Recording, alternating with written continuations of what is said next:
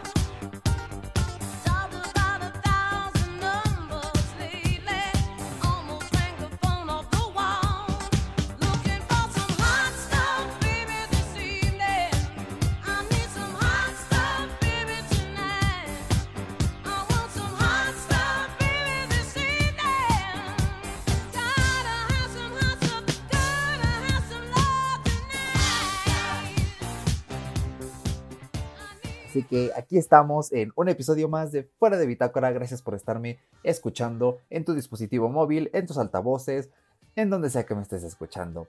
En fin, esta semana vamos a tener un podcast con actualidad bastante interesante. La verdad es que la semana pasada hubieron muchísimas cosas que se estuvieron discutiendo. Hoy voy a hacer un recuento de ellos y como siempre, pues mi opinión que creo puede interesar a algunos y si no, pues al menos ya me estoy haciendo una especie de sublimación, ¿no? De esas emociones de lo que pienso.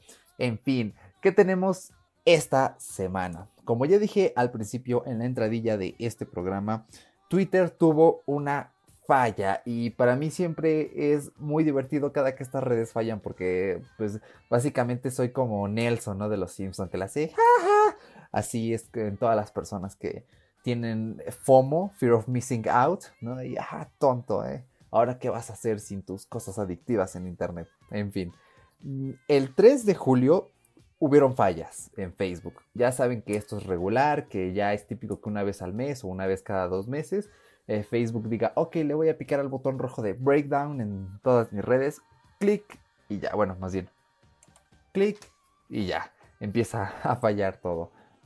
Bueno, esto ocurrió el 3 de julio. Y yo alguna vez, hace muchos meses, me puse a pensar, bueno, ¿y qué pasaría el día que fallara Twitter, no? Mm. Y pasó, pasó increíblemente el 11 de julio falló esta red social y mucha gente pues sí tuvo fallas muy graciosas. Había personas que tenían en menos un seguidor. Habían otras personas, que, por ejemplo, le pregunté a un conocido, oye, ¿a ti qué te pasó en, Twitter, no? Tú que lo usas. Ah, pues no podía dar retweet, no podía ver videos, ni tampoco los likes. Y dije, ah, vaya, interesante. Pero Twitter sí tuvo unas caídas graves en muchas partes del mundo. Por ahí anduvo en internet una imagen de un mapita que desafortunadamente no la puedo mostrar aquí porque pues, en este podcast no se muestran cosas porque es podcast de audio, no videocast. Pero ahorita estoy viendo el mapa y una de las partes que lo ves y dices, wow, es en Inglaterra. En Inglaterra, concretamente en Londres, tuvo una falla enorme, grande. Aquí en México también el mapita señala algunas zonas el este y el oeste de Estados Unidos también tuvieron eh, puntos rojos bastante grandes y por ejemplo también en Japón estuvo fallando, eso sin contar España. Entonces esta fue una caída grande y por ahí había un chistecillo muy divertido, ¿no? Que decía que normalmente cuando se cae Facebook, la gente va a Twitter a pues a comprobarlo, ¿no? Oigan, es mi móvil, es mi internet o realmente se cayó la red. Y ahora que se cayó Twitter, pues no tenían Twitter para reportar que se cayó Twitter. Entonces, básicamente, como siempre, en Memebook eh, habían estos memes ya diciendo lo mismo, bla, bla, bla. Entonces, es muy curioso, ¿no? Porque se caen las redes, hay muchas personas que no hacen de su tiempo muy productivo, pasan ahí todo el día. Para mí, las redes sociales se han convertido en un scroll deprimente en el que basas todo tu tiempo si no lo moderas. Entonces, eh, pues creo que hay personas que realmente se vuelven locas. Ya dije que las personas que tienen FOMO o mapa, casi no uso mapa, solo decir más FOMO, que es Fear of Missing Out, y en español es miedo a perderse algo. Eh, y se me hace muy divertido porque, pues imagínense esas personas así de, ah, todo está fallando, crisis, ahí se cruzan los cables y ¡pum! ¿no? En fin, si tú eres una persona que tiene FOMO o mapa y no sabes qué hacer con tu móvil cada que se quede en las redes, voy a dejar unos links en la descripción de cosillas que podemos hacer con el móvil. Es un video que hice ya hace tiempo, además de estar en las redes, porque los móviles son dispositivos para leer libros, son dispositivos para aprender cosas en internet, para ver videos. Claro, no todas las personas ven videos, por ejemplo, cuando van en la calle, en el metro, porque no les dan los datos móviles o no tienen wifi. Pero en fin, hay muchas cosas que hacer. Ahora, hablemos un poco de Apple, que esta parte me parece muy, muy, muy interesante. Hace, me parece, dos meses, Apple había renovado sus MacBook Pro, pero ojo, solo los modelos que ya eran de la gama más alta. Concretamente era el de 13 pulgadas, pero ya era el modelo con Touch Bar, y el de 15 pulgadas. Ambos modelos fueron renovados. Eh, se dio la opción de el Intel i7 de octava generación y creo que también el i9. La cosa aquí es que se había dejado abandonado al modelo de entrada de 13 pulgadas, el Pro, y también por supuesto al MacBook Air, que recordemos este modelo es relativamente nuevo. Ok, pero pues nos sorprendió esta misma semana Apple. De repente, como es habitual, si entrabas al store no podías ver nada. Estaba la pestaña de estamos trabajando y siempre que eso pasa, pues ya se anunció de Apple tiene algo nuevo. Y así fue. Poquito después apareció el MacBook Pro de entrada, el de 13 pulgadas con Touch Bar. Ya todos los modelos de los MacBook tienen Touch Bar, algo que me parece genial. Yo nunca he usado la Touch Bar, pero me parece que es un buen añadido. Hay personas a las que no les gusta, hay personas que preferirían tener las teclas de F1, F2, F3, pero pues realmente cada cuando las usamos. En Windows es común pues este Alt F4, pero en MacBook no está este atajo. Entonces tienes que valer con los comandos de subir brillo, bajar brillo. Con la touch bar puedes hacer todo eso tocando, moviendo como si fuera pues un teléfono celular y esto me parece genial. Entonces que ya lo podamos tener en los modelos de entrada, los más baratos, es una buena opción. Además de los procesadores que para mí es lo que me da este punto de, importancia. Eh, vamos a hablar concretamente del modelo de entrada que es un 83% más potente respecto al modelo anterior. ¿Por qué? Bueno, en algunas pruebas de rendimiento pasó de dar 4.341 puntos en los exámenes de un solo proceso a dar 4.639 puntos. Vale, son solo 300 puntos. No es tanto, pero lo increíble es en los procesos que utilizan más de un solo núcleo. Concretamente pasó de 16.000 no, perdón, de 9.084 a 16.665. Que di el spoiler antes de cuánto iba a ser. En fin, para mí me parece un gran salto. La verdad es que se actualizaron estos procesadores a Coffee Lake, que es la octava generación. Algo que no me gusta es que siempre vamos como uno detrás de otro, porque enseguida Apple pone la octava generación y después ya sale la novena. Entonces, mm, tienes que esperar todo un año para ver una gama que ya está saliendo a la venta pero pues ya estamos viendo es el 83% más potente y también con funcionando con solo 15 watts de energía, lo cual me parece genial. Este modelo aumentó un poquito la batería, no aumenta el rendimiento, pero sí ayuda a las novedades. ¿Por qué? ¿Qué novedades tiene? Además de mantener la misma duración de batería con un procesador más potente, recordemos que tanto este modelo Pro como los modelos Air, que también fueron renovados, tenemos el chip T2. ¿Qué es el chip T2? Bueno, es un chip dedicado a la seguridad y a la encriptación de todos los datos en los dispositivos Mac de Apple. Concretamente aquí ya puedes ocupar un Hey Siri o un Oye Siri. Lo dije en inglés y en español por si, por si alguien le salta por ahí. Siempre es hace divertido. A mí nunca me ha pasado que en un podcast alguien diga Oye Siri y se active, ¿no? Pero como no tengo otros dispositivos, pues no corro el riesgo de que se active algo más por aquí. Entonces, eh, también nos permite gestionar Touch ID, porque recordemos que junto a la Touch Bar también viene Touch ID, entonces ya nada más abres tu MacBook, pones tu dedito y listo. Eso si no tienes Apple Watch. Si tienes Apple Watch, pues ya cuando tú abres la tapita del MacBook y se enciende, este va a detectar, ah, oye, tienes un Apple Watch, genial, voy a desbloquearlo. Y ya, se desbloquea. Eso me parece genial. Algún día tengo que probarlo. Y también otra cosilla más es que tenemos un descuento de 100 dólares. Y ahorita que también son épocas eh, pre-clases, todavía no entramos a la escuela, a la universidad de algunas personas, pues hay descuentos. Apple siempre hace estos descuentos, la verdad es que vienen muy bien y el modelo Air de entrada tiene un precio muy, muy, muy bueno. Tiene un procesador bueno, la pantalla es muy buena, tiene Touch ID, tiene, creo que no tiene Touch Bar, no recuerdo, pero el punto es que funciona genial, tiene un buen precio, yo lo recomiendo y más si eres estudiante, pues sí deberías considerar esta opción porque para ofimática me parece una muy, muy buena opción. Y creo que esas son todas las novedades respecto al modelo Pro. Al modelo Air, ya dije, tiene básicamente esta renovación del procesador. Son de octava generación. Ojo, no son de cuatro núcleos como los modelos Pro, pero son de dos y alcanzan un turbo boost de 3.9 GHz. Entonces, para hacer labores de ofimática, navegación en Internet, edición de video básica, ojo, básica y sin muchos efectos especiales, yo creo que a 1080 a 60 como máximo.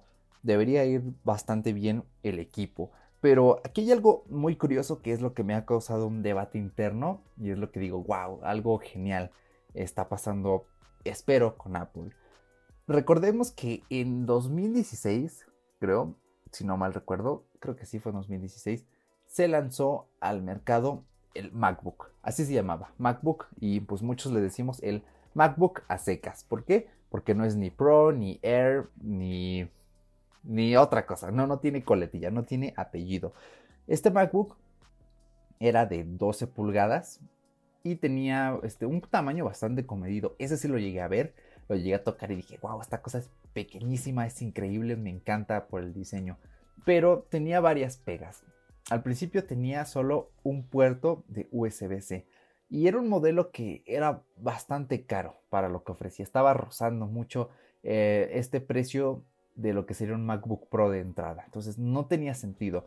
Al principio todo el mundo dijo, pues como Apple no le está echando ganas con el iPad, pues este modelo de MacBook va a ser ese reemplazo, ¿no? Está pues dentro de un precio razonable para lo que es un MacBook, ojo, razonable en ese tiempo. Ya después cuando fueron pasando los años y Apple no lo actualizaba mucho, pues sí ya nos hicimos a la idea, ah, es que es muy caro, no vale la pena.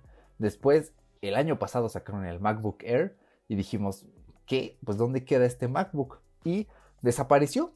El MacBook sin coletilla, sin apellido, desapareció de la tienda online. Entonces, podemos ir oficializando su funeral, espero, porque no es un, es un modelo que no tenía sentido. El MacBook Air me parece una opción mucho mejor más barata sobre todo y los nuevos MacBook Pro de entrada me parece que son bastante solventes. Entonces es muy curioso cómo Apple está limpiando sus gamas. Ha habido un debate desde hace un año o dos años sobre que Apple se está complicando muchísimo en sus gamas, especialmente en Mac. ¿Por qué?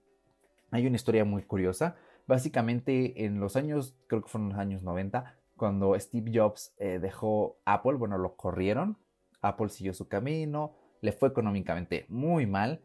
Las Mac eran, no eran el producto fuerte, eran bastante caras y además tenían hecho un desastre, tenían muchísimas, muchísimas gamas.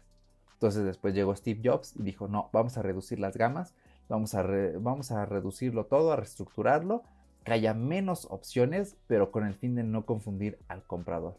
Y así pasó, así fue durante muchos años. Mm, antes creo que solo estaba el iMac, el MacBook Air y creo que solo había un MacBook Pro. Punto. Eso era todo. Después de que murió nuestro querido Steve, pues la compañía empezó a complicarse un poquito más. Lo volvió a entrar en este rollo. ¿Por qué? Teníamos Mac Mini, iMac, iMac Pro, Mac Pro, MacBook, MacBook Air y MacBook Pro. Ahí los conté con las manitas. Tengo siete modelos, ¿ok? Ahora ya desapareció el MacBook, ¿ok? entonces ya solo tenemos 6. Pero ahora está súper segmentado y aunque sí son bastantes, cada uno tiene su sentido. Por un lado tenemos el Mac mini, que pues quizá todos los que estén escuchando este podcast no sepan qué es el Mac Mini. El Mac Mini es un cuadradito muy pequeñito, hecho de aluminio, muy bonito, adorable minimalista. Y es solo eso, el puro cuadrito con su fuente de alimentación. Esta opción pues es para aquellas personas que, por ejemplo, son programadores y ya tienen un monitor o tienen dos. Pues ya con eso lo conectas, tú mismo compras el mouse que tú quieras, no tiene que ser el mouse de Apple ni el teclado de Apple. Y listo, ya, te armaste tu estación y si te vas de viaje, por ejemplo, y vas a un hotel, ahí tienen pantallas, te llevas un cable HDMI, HDMI, ah, un cable H, sí dije, es que iba a decir HMDI, en fin, bueno, me lío yo solo, un cable HDMI, lo conectas a la televisión, tu mouse, tu teclado y punto, ya, llevas tu Mac Mini. Tiene sentido, es un mercado que, aunque es pequeño, hubieron muchas personas que, que lo reclamaban. Entonces finalmente Apple hizo caso. Después tenemos el iMac. El iMac pues, es esta pantallota bonita que queda muy bien en oficinas, en escuelas. No es nada modular, es así el puro sistema. Entonces es un Mac que está pensado para durar muchos años en un solo lugar, para no estarlo moviendo. Tiene sentido, es un producto bastante bueno, muy comprado, entonces, y solo de, los más populares también, y súper bonito. También está el iMac Pro, que es igual, tiene casi el mismo diseño que este iMac, pero ya ese sí es para profesionales, para renderizar 3D, para cine, para todas esas labores de video que requieran muchísimo, incluso de diseño, pero un diseño bestial, ¿ok? Después tenemos pues la gama MacBook, que ya son los portátiles, y pues aquí ya es más sencilla la cosa, porque está el MacBook Air y el MacBook Pro. ¿Quieres un MacBook para ofimática, para navegar en Internet, que funcione bien para la oficina y que sea portátil? El MacBook Air que tiene su Touch ID, lo desbloqueas con tu dedito, tal, tal, tal, muy bonito todo y funciona. ¿Quieres un modelo porque tú eres un profesional, algo más ad hoc a ti? Está el MacBook Pro para renderizar video, imagen, pero sobre todo que te permita estar en movimiento, que lo puedas tomar, lo puedas cargar y órale, para adelante. Eso es el MacBook Pro. Y está el Mac Pro. El Mac Pro pues es el famoso rallador de queso que lanzaron hace varios días. Súper potente Cuesta 5 mil dólares, pero es para estudios de televisión, productoras de cine, productoras de videojuegos, productoras de programación, pero una programación súper hardcore, o también eh, sellos discográficos que trabajen con muchísimas pistas de audio al mismo tiempo. Entonces, aunque son bastantes, yo los veo muy bien segmentados y ya queda gusto de cada quien cuál iría. Por ejemplo, si tú me preguntas, de qué va eh, tu modelo de MacBook, para mí un modelo perfecto sería el MacBook Pro. Ni siquiera el de 15 pulgadas, el de 13 pulgadas. Va a ser mi futuro MacBook. Algún día va a ser mi primer MacBook, yo lo sé. Sueño con él porque me mata el i3 de mi Dell. De para usarla en la escuela. Entonces, sí necesito algo un poquito más arriba. Y algún día va a ser. Entonces, eh, pues así es como ha quedado estos nuevos lanzamientos, como ha quedado segmentada la gama MacBook. Pero ojo, ojo porque Apple no es discreta al momento de lanzar cosas nuevas. Estos MacBook ya se veían y aquí viene su competencia, que son los iPads, porque recientemente Apple registró ante la, creo que es la Federación de Comercio Euroasiática, es que se lían muchísimo en la Unión Europea con los nombres, registró nuevos iPads. Entonces, puede que en la conferencia de septiembre o en octubre tengamos una conferencia de Apple con nuevos iPad. Yo quiero ver ese iPad de 10 pulgadas. Sí, 10 pulgadas, no, el de 9,7 pulgadas. Bueno, es casi lo mismo, ¿no? 10, 9,7. Son solo 0.3 pulgadas. Este MacBook de educación para estudiantes, súper barato.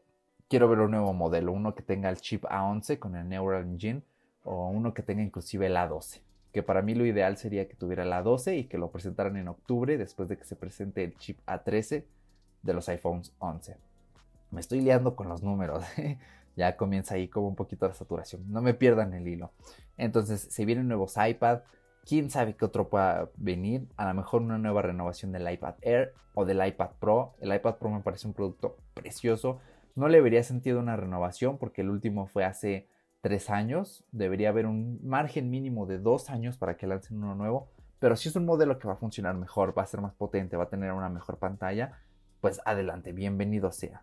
Porque ya básicamente la gama iPad está exprimida en cuanto a estrenos, ya tenemos el iPad mini, el iPad Air, el iPad Pro, ya tenemos un podcast, búsquenlo, donde hablamos de estos nuevos lanzamientos y discutimos un poquito pues de qué le sirven a cada persona. Entonces, se vienen cosas nuevas. Yo tengo muchísimo, muchísimo hype por el iPhone 11.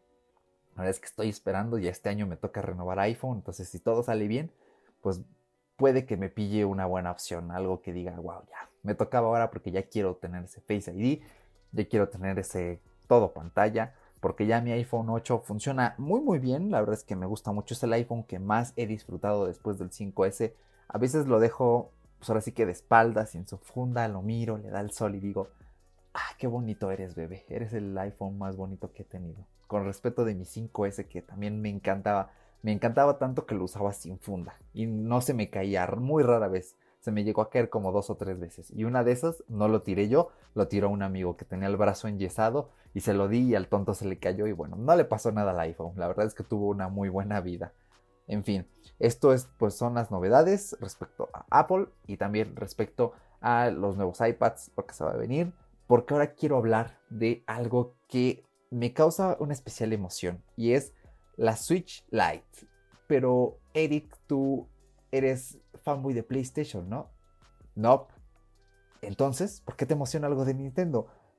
Sí, es cierto, es un poco extraño, sobre todo porque a comparación de personas que conozco, mi niñez no está ligada a Nintendo, porque algunos de mis amigos desde, ah, sí, es que cuando yo era niño tenía una Wii y me divertía mucho y jugaba Mario, tal, tal, tal, ¿no? Tenía una GameCube o tenía una, una DS. Yo nunca fui de ese tipo, yo era más de, ah, sí, yo jugaba Guitar Hero en la Play 2. Ah, yo jugaba en mi PSP el FIFA 2009. Sí, mi niñez ha estado ligada a Xbox y a PlayStation más que a Nintendo. Por eso es que no tengo un especial apego a franquicias como Zelda o como Mario. Pero ojo, sí jugaba Mario porque de niño tenía estas consolas piratillas, la Polystation o una Family, así le decíamos aquí en mi casita, la Family, que por allí sigue. Los mandos no sirven, pero los cartuchos funcionan. Y ahí jugaba muchísimo al Super Mario el 2. Como me encantaba ese juego, me sabía los atajos. Nunca lo terminé porque se me hacía muy difícil en los últimos niveles. Pero me la pasaba bastante bien con esos juegos eh, retro. Sobre todo había uno que otro de Nintendo, empezando por ese Mario. Entonces, vamos a hablar un poquito de la Switch Lite, de qué va a ir, qué va a ser. Bueno, la Switch Lite va a ser más pequeña que la Switch normal. Concretamente va a tener 13.9 centímetros de ancho por 9,1 centímetros de alto. Va a tener un tamaño parecido a lo que era la PS Vita. ¿Ok? La pantalla va a ser de 5,5 pulgadas en comparación de las 6,2 que tiene la Switch normal y va a tener una resolución igual que su antecesora, por así decirlo, de 1280 x 720. Para que te hagas un poquito mejor la idea, básicamente pasamos de la pantalla de un iPhone 10R a la de un iPhone 8 Plus o 7 Plus o 6 Plus, que son 5,5 pulgadas. Es una pantalla ni muy pequeña ni muy grande. Tal vez para jugar videojuegos yo te diría, si se me hace un poquito pequeña, tal vez 5,8 hubieran estado bien, pero pues en sí creo que está bien. Para mantener la portabilidad está bien. Porque últimamente que he estado usando un poquito más el PSP, pues son 4,2 pulgadas tiene buen tamaño, entonces tal vez 5,5 sea una buena elección. Yo le hubiera puesto 5,8, pero está bien. Sobre todo por el formato que es 16.9, es resolución HD, pero el panel, el eh, panel, panel, sí, el panel, porque no tiene acento en la A, entonces sí es panel, eh, va a ser un poquito más nítido, ofreciendo un poquito nada más de detalle. Tampoco va a ser un super salto de wow, la Switch Lite tiene un pantallazo tanto que la Switch normal ya no lo merece. No, no, no. Solo es este concepto pues portátil. ¿Qué más va a tener? Bueno, va a durar hasta 6 horas de juego. Algunos medios decían 7, pero en sí el promedio está entre 6 y 6 y media, dependiendo obviamente de qué reproduzcas y qué tan exigente sea el juego que estés utilizando. Si te pones a jugar Zelda, pues a lo mejor no te va a dar hasta 7 horas, te va a dar hasta 5 y media, 6. O si te pones a jugar un juego indie con unas gráficas un poquito pues más bajas, tal vez esos estilos 16 bits que el Nintendo tiene, pues sí vas a lograr esas 6 horas de pantalla, 6 y media o 7. Aquí la cosa es que es solo portátil. ¿Por qué? Porque los controles, ahora sí que los Joy-Cons, vienen pegados a la consola, no los puedes quitar. Sí le puedes conectar otros, porque todos los juegos que ya existen ahorita en el mercado de Switch van a ser compatibles. Pero quizá no al 100% porque hay juegos que necesitan que utilices los Joy-Cons aparte. ¿Por qué? Pues, por ejemplo, está Super Mario Party. Eh, hay otro juego que se llama Switch One, algo así, que son como minijuegos. Se ve bastante divertido. Eh, y necesitas a fuerzas, pues quitarle los Joy-Cons. No puedes hacer eso aquí porque, pues no, no se puede, es una portátil. Ni tampoco la puedes apoyar en la mesita y, por ejemplo, te compras otros Joy-Cons y la tienes así jugando, pues que esté en una posición parada, ¿no? ¿Por qué? Porque no tiene la patita detrás. Que por un lado está bien porque la patita que tiene el Switch normal, pues me parece un fiasco, me parece un asco completo la posición, la durabilidad.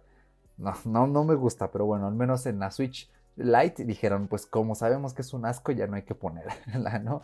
Eh, entonces, el concepto se quiere asemejar más a lo que era un 3DS o un PSP o un PC Vita, a lo que ya es ahorita el Switch normal. Como que se están alejando un poquito de lo que ofrece para solo dejar esta experiencia portátil.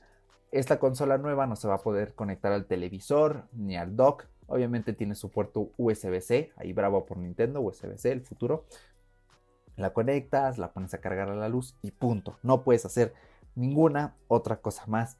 Pero ojo que este modelo tiene ese enfoque para usuarios que no les importa conectarlo a la televisión, que solo quieren la misma potencia y juegos de la Switch en algo más reducido, en algo que puedas llevar a más partes con más facilidad y que no te tengas que estar preocupando pues, por el dock de, ah, ya se me rompió esta cosa, tal, tal y tal. Entonces, hay público ¿Hay un público así? Sí. ¿Hay un público así en todos lados? Mm, tal vez. Necesito tomar un poco de té. Sí puedo, creo que sí puedo hacer aquí una pausa. Denme un segundo, por favor. Estoy levantando mi meñique.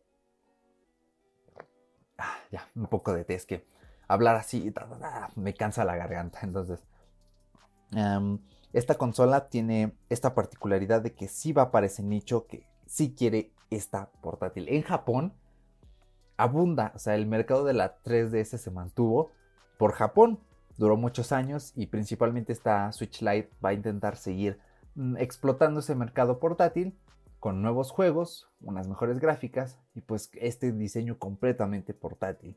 En Occidente tenemos este mercado. Yo creo que sí, yo creo que sí.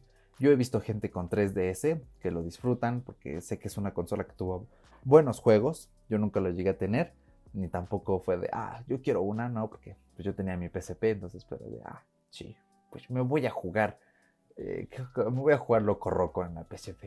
sí, sí. Entonces, esta nueva Switch Lite va a intentar explotar ese mercado. Yo quiero compartirte que me emociona porque yo sí quiero una, quiero una Switch Lite. Lo juro que me llama más la atención la Switch Lite que la Switch normal. Mis planes el año pasado eran comprar, eh, tenía dos opciones. Era comprar una PlayStation 4 Pro y una buena televisión 4K. O también era comprar una Play 4 Slim y comprar una Switch. Esa iba a ser como que mi opción final. Pero ya no pude financiar la Switch. Entonces dije, bueno, me voy a quedar simplemente con la Play 4 normal. Y después con el tiempo lo fui razonando y sí dije, bueno, pues yo para qué quiero eso, ¿no? si yo juego, yo juego puros juegos que ni están ahí en, la Switch, ¿no? Yo soy más de survival horror, que no hay tantos en Switch, sí hay uno que otro, pero no tanto. Eh, me gustan los juegos de las consolas de sobremesa, los exclusivos de Sony, pero ojo que ahorita Nintendo se está poniendo rudo con los lanzamientos y los veo y digo, ah, cielos, yo sí, sí quiero, sí quiero. ¿Por qué? Bueno, eh, yo soy una persona que, pues como ya dije, juego mucho en consolas de sobremesa. Prácticamente toda mi colección es de PlayStation 2, 3, 4 y el PSP. Pero recientemente que he estado jugando con el PSP, esa comodidad de, ahí está, voy a echarme una carrerita en Burnout. O ir en el metro y pues, las estaciones se te van volando porque vas jugando. El de realmente digo, oye, esto está genial, a mí me gusta mucho. Entonces, ya ampliar esta experiencia, pero con una consola más nueva y con juegos que digo, esto sí lo quiero jugar aquí en Switch, pues ya me parece algo genial. Entonces, ¿cuál va a ser el precio? Que creo que es el punto de inflexión para todos los que queremos una Switch. Van a ser 199 dólares, ¿ok? Y va a venir en tres colores, gris, turquesa y amarillo. Yo una vez vi el amarillo y dije, wow, yo quiero ese color amarillo. Hay una edición especial de Pokémon, eh, Sword and no me acuerdo cuál era otro, creo que es espada y escudo, pero no me acuerdo, ah, Shield, creo que es Sword and Shield, pero esta es solo de Japón, ¿ok? Pero eh, como es gris y solo cambia el color de los botones, dije, mm, está más bonita la amarilla. Entonces ya le eché ojo esa Switch amarilla, me llama muchísimo la atención. Pero aquí la cuestión es Latinoamérica, porque pues, ya saben que nosotros somos, no un caso perdido, pero sí por ahora somos un caso especial de la economía, especialmente para PlayStation y Nintendo que se resisten a instalarse oficialmente, hacen cosas raras, las cosas son más caras, a comparación de Xbox, ¿no? Que sus consolas son más baratas porque están instalados prácticamente en todas partes, pagan sus impuestos bien, bonito, cobran en moneda local, tal, tal y tal. Bueno, aquí ocurre algo que debes tener en cuenta si estás pensando en esta Switch Lite. La primera de ellas es, no en todos los países, la Switch normal cuesta lo mismo en dólares. La Switch normal cuesta 299 dólares, ¿ok? He visto que en algunos países de Sudamérica se vende en el doble, prácticamente llega a los 400, a los 500, lo cual me parece una estupidez y un abuso. Pero pues ya saben, así funciona el capitalismo, bueno, mejor dicho, el asqueroso neoliberalismo. Entonces, pues es preocupante esta cuestión. Aquí en México ocurre y a la vez no ocurre. Si tienes suerte en tiendas oficiales, te lo vas a encontrar en esos 299 dólares. De verdad, yo la he visto en esos precios en tiendas oficiales. También cuando es el Buen Fin o el Black Friday, te la encuentras en esos exactos 299 dólares. En Amazon cuesta ahorita 299 dólares. Está la edición importada y la edición nacional. La edición nacional es más cara, pero la importada que yo creo que funciona exactamente igual, por eso Amazon la vende, pues cuesta exactamente eso, 299 más impuestos, pero de impuestos no es mucho, son, ah, son como 50, no, son como 25 dólares, básicamente. Entonces, si aquí pasa lo mismo, esa Switch Lite costaría esos mismos 199 dólares más impuestos, lo cual lo dejaría en alrededor de unos 4.200, 4.300 pesos mexicanos. Eso es un preciazo, eso es un ofertón. Y yo creo que si en este Black Friday no bajara de precio, así que dijeras, wow, es una super oferta, el siguiente año puede que sí. Y si bien tal vez la consola no baja de precio, sus periféricos, accesorios o juegos sí lo podrían hacer. Algo que me molesta mucho de la Switch es que los juegos son caros. Especialmente cuando lanzan uno nuevo, que aunque es un port, te lo venden a precio de nuevo. Entonces para mí es una salvajada ver juegos como, por ejemplo, Doom como si fueran precio de nuevo y digo, oye, esto ya salió hace dos años, tres años, cuatro años, ya por favor no me lo vendas a 40, 50 dólares, véndemelo a 30 que cuesta en otras stores, ¿no? Pero bueno, cosas raras que hace Nintendo. La cosa aquí es que si tienes suerte vas a poder pillar esta Switch Lite con el mismo precio que cuesta en cualquier otra parte, lo cual se me hace algo muy jugoso, muy genial, porque es una buena consola, es una buena consola. Ya dije que el color amarillo se robó mis ojitos.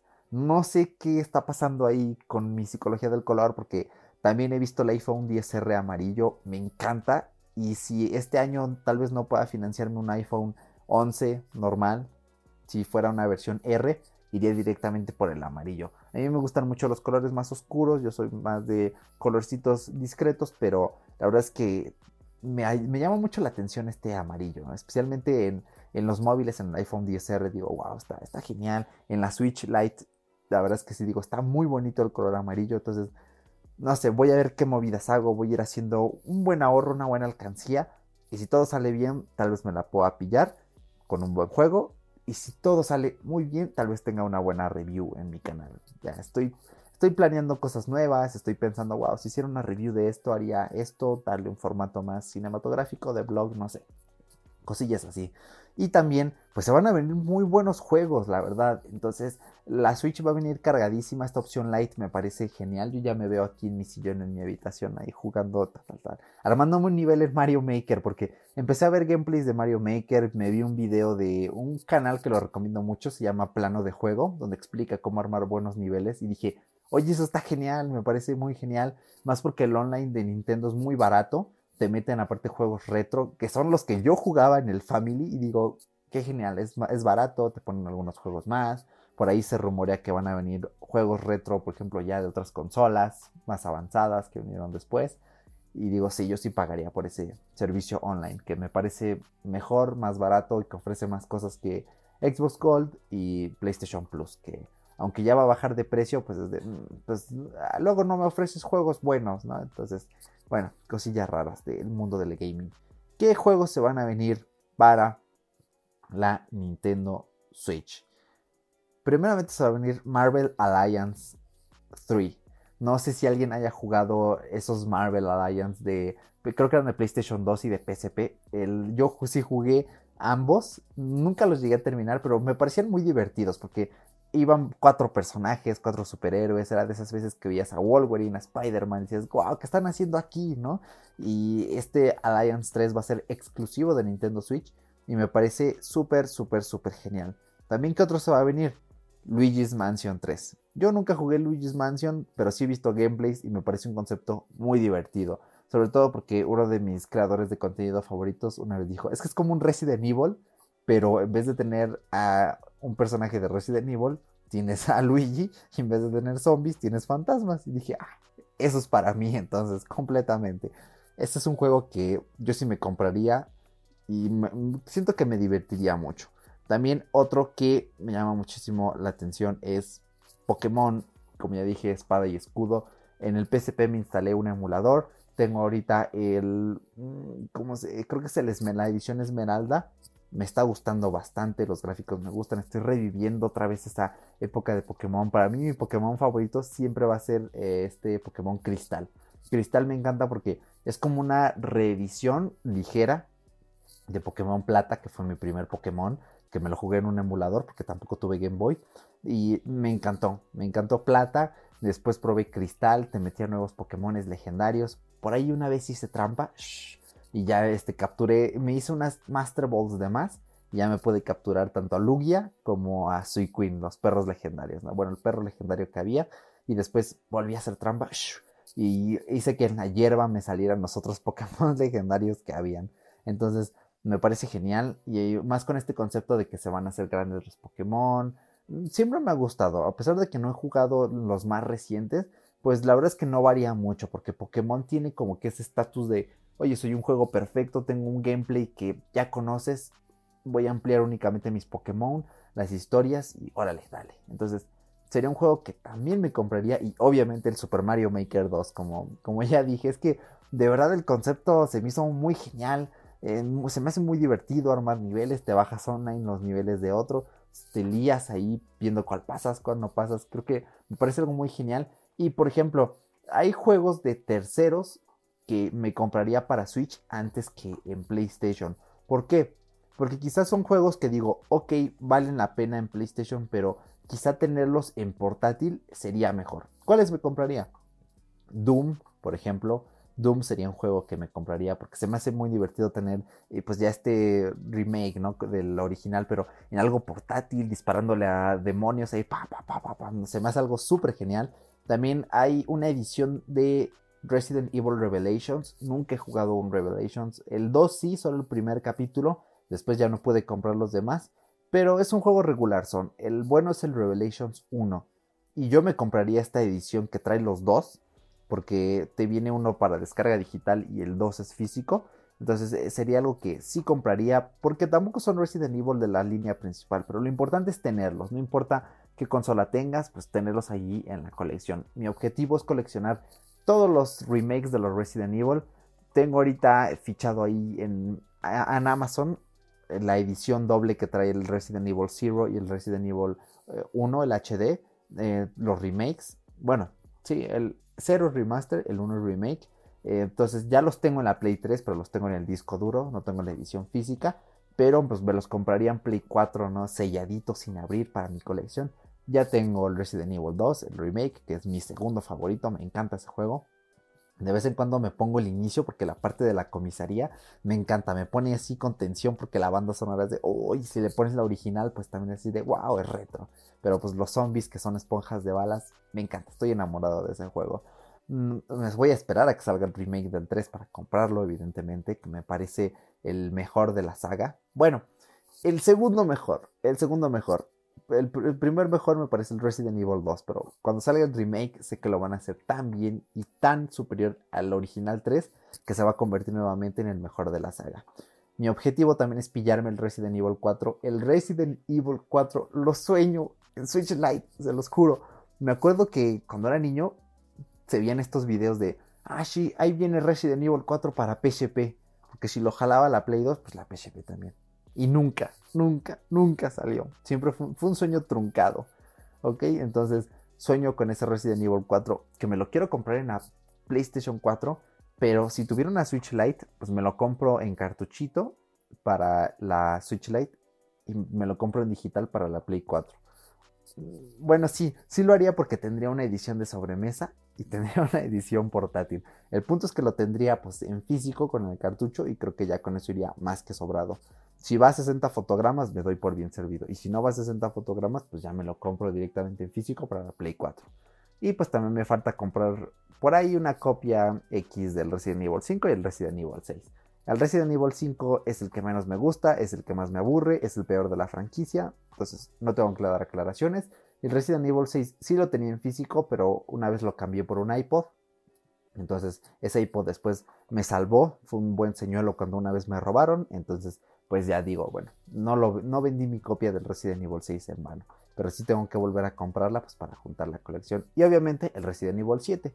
Y pues ya el Resident Evil 8 viene por ahí en camino, todavía le faltan unos años, pero pues obviamente es como que mi, objetivo. Entonces ya tendría el Revelations en Switch Lite. Yo aquí ya haciendo planes, ¿eh? Para que vean mi emoción, mi hype. Y pues también eh, es el Resident Evil 4 que también ya salió en Switch. Ok, entonces esta consola va a llegar en septiembre a Estados Unidos y en octubre va a estar disponible en México.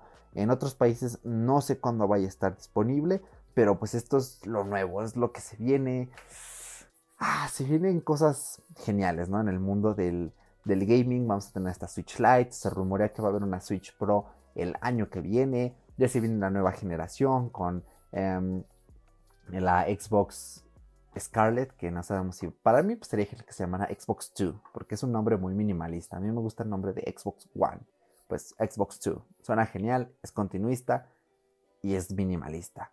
Y pues ya viene la PlayStation 5. También va a ser un año súper cargado. Tengo que ir ahorrando ya porque si viene The Last of Us 2, que es así de lanzamiento, me lo tengo que comprar sí o sí. También quiero comprar Cyberpunk 2077. A ver qué tal.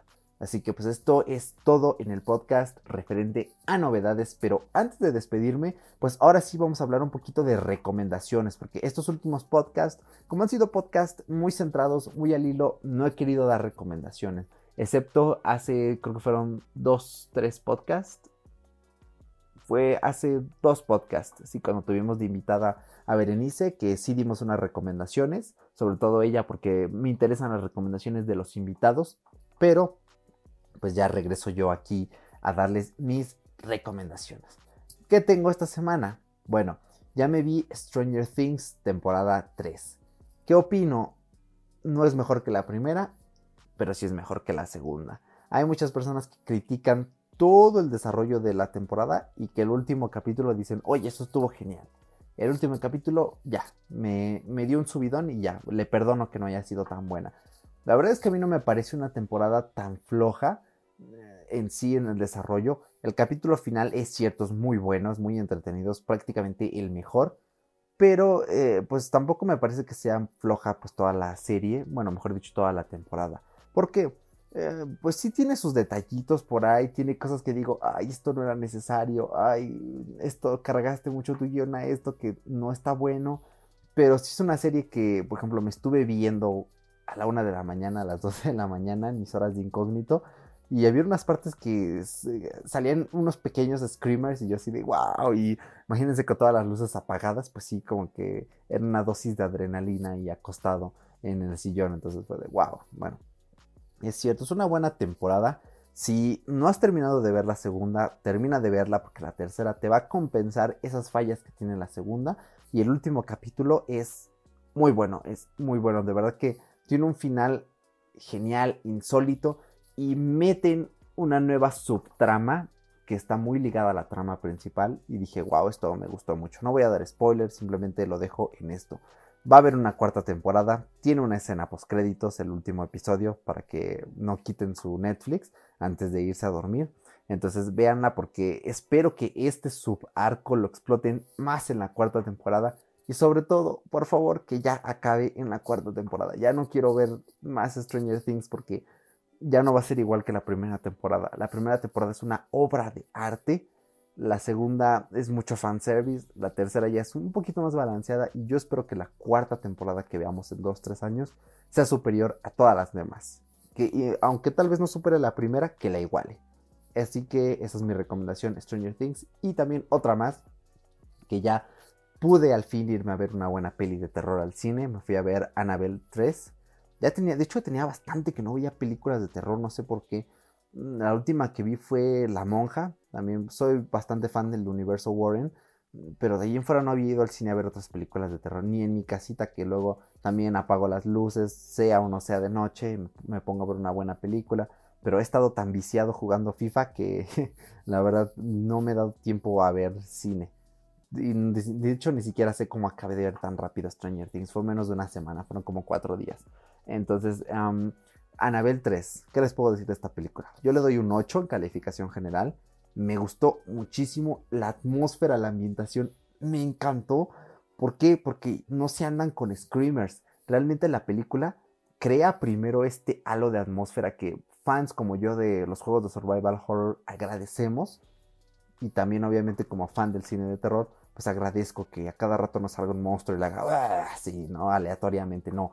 Esta película se encarga primero de crear momentos de tensión, juegan con el silencio muy bien, después juegan con efectos de sonido muy bien y ya cuando llega el momento de ya te voy a espantar, te espantan.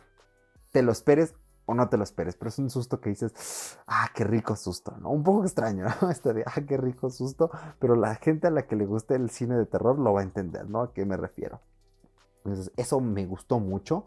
Em, por de ahí en fuera, tiene una, un subarco que dije, oh, esto no debió de estar, lo hubieran quitado. Entonces, al guion le doy un 8, a la ambientación le doy un 10, a las actuaciones les doy un 9. Es una película donde vemos a dos chicas adolescentes, la hija de los Warren también, y pues para mí la niña hizo una actuación increíble, muy buena. Te transmite un mal rollo, o sea, ya de por sí.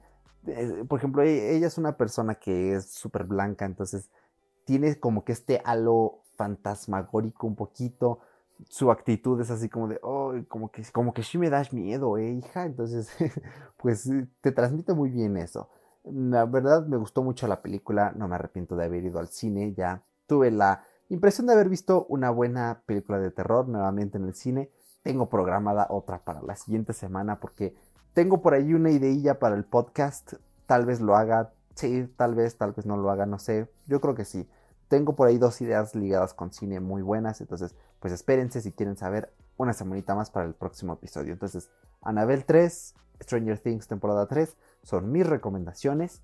Y bueno, creo que ya es todo para ir cerrando este episodio que nos hicimos unos casi muy buenos y justos 50 minutos. Bueno, la grabación son 50, pero, perdón, 47, pero ya cuando añado las canciones ya pasa de los 50. Pero no importa, ahorita estamos haciendo estos podcasts un poquito más reducidos. Ya como te dije al inicio, esto es una charla entre amigos, entre tú y yo. De hecho aquí tengo una tacita de té. Está, ya se enfrió un poquito, pero luego hace calor dentro de mi casa, entonces Ah, un buen sorbo, la verdad es que ah, viene bien porque últimamente se me cansa un poquito más la garganta, pero pues ya es hora de ir terminando el podcast.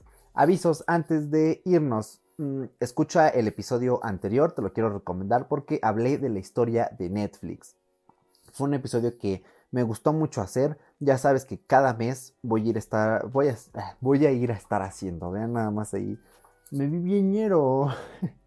cada mes voy a hacer un podcast donde hablo una vez al mes. Si ya había dicho una vez al mes, perdón, mi mente anda un poco enrollada.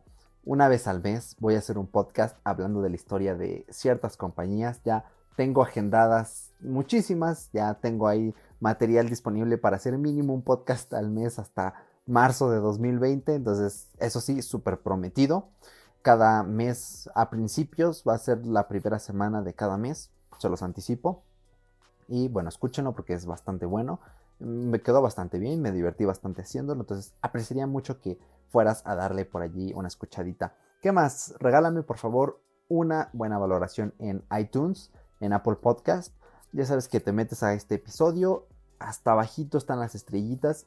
Si no te quieres liar, le picas a las 5 estrellitas o a las 4, como tú veas según la calidad de estos programas. Y listo, se envía tu calificación y te la agradezco. Pero si quieres ayudarme más, escribe una reseña y abajito está el botón, le pones un título de, ah, me gusta este podcast. Y ya en la descripción pues me pones, ah, me gusta por esto. O también me puedes poner, no, sabes que esto me gusta, pero esto no. O de plano, no sabes que no me gusta tu programa. No importa, las valoraciones son valoraciones, son retroalimentaciones y ayudan. ¿Ok? También puedes escucharme en Spotify, en todas las plataformas, la verdad. También ya he añadido unos pocos episodios a Spreaker. Realmente no subo podcast a Spreaker, a pesar de que sea una plataforma muy importante. Porque con el plan gratis por ejemplo, no importa que yo exporte el feed de este programa, eh, no me deja subir todos los episodios, me lo limita a menos de 5 horas. Pero pues al menos si tú usas Spreaker y por ejemplo llegaste a este episodio por casualidad, cada semana vas a tener los podcasts nuevos y todos los anteriores los puedes escuchar en cualquier otra plataforma, ¿ok? Pero siempre van a haber mínimo unos 5 o 6 episodios con antelación, que creo que es más que suficiente. Entonces por ahí estoy haciendo unos cambios, también en YouTube puedes escucharme voy a aprovechar que Spreaker exporta el podcast porque sí me lío bastante editando el audio y después el video. Tengo que hacer un corte para YouTube por el copyright, pero igual siempre me lo detecta. Entonces ya estoy por dejar las canciones completas y ya. Eh, básicamente que se joda el copyright y ya yo hago lo mío. Entonces Creo que eso es todo lo que tenía que decirte. Cualquier otra observación, aclaración, mensaje, puedes enviarme un correo a fuera de bitácora gmail.com. Yo siempre estoy checando el mail una vez por semana. También está mi Instagram en la descripción por cualquier contacto. Y ahora sí, creo que ya no se queda nada. Fuera de bitácora. Chao.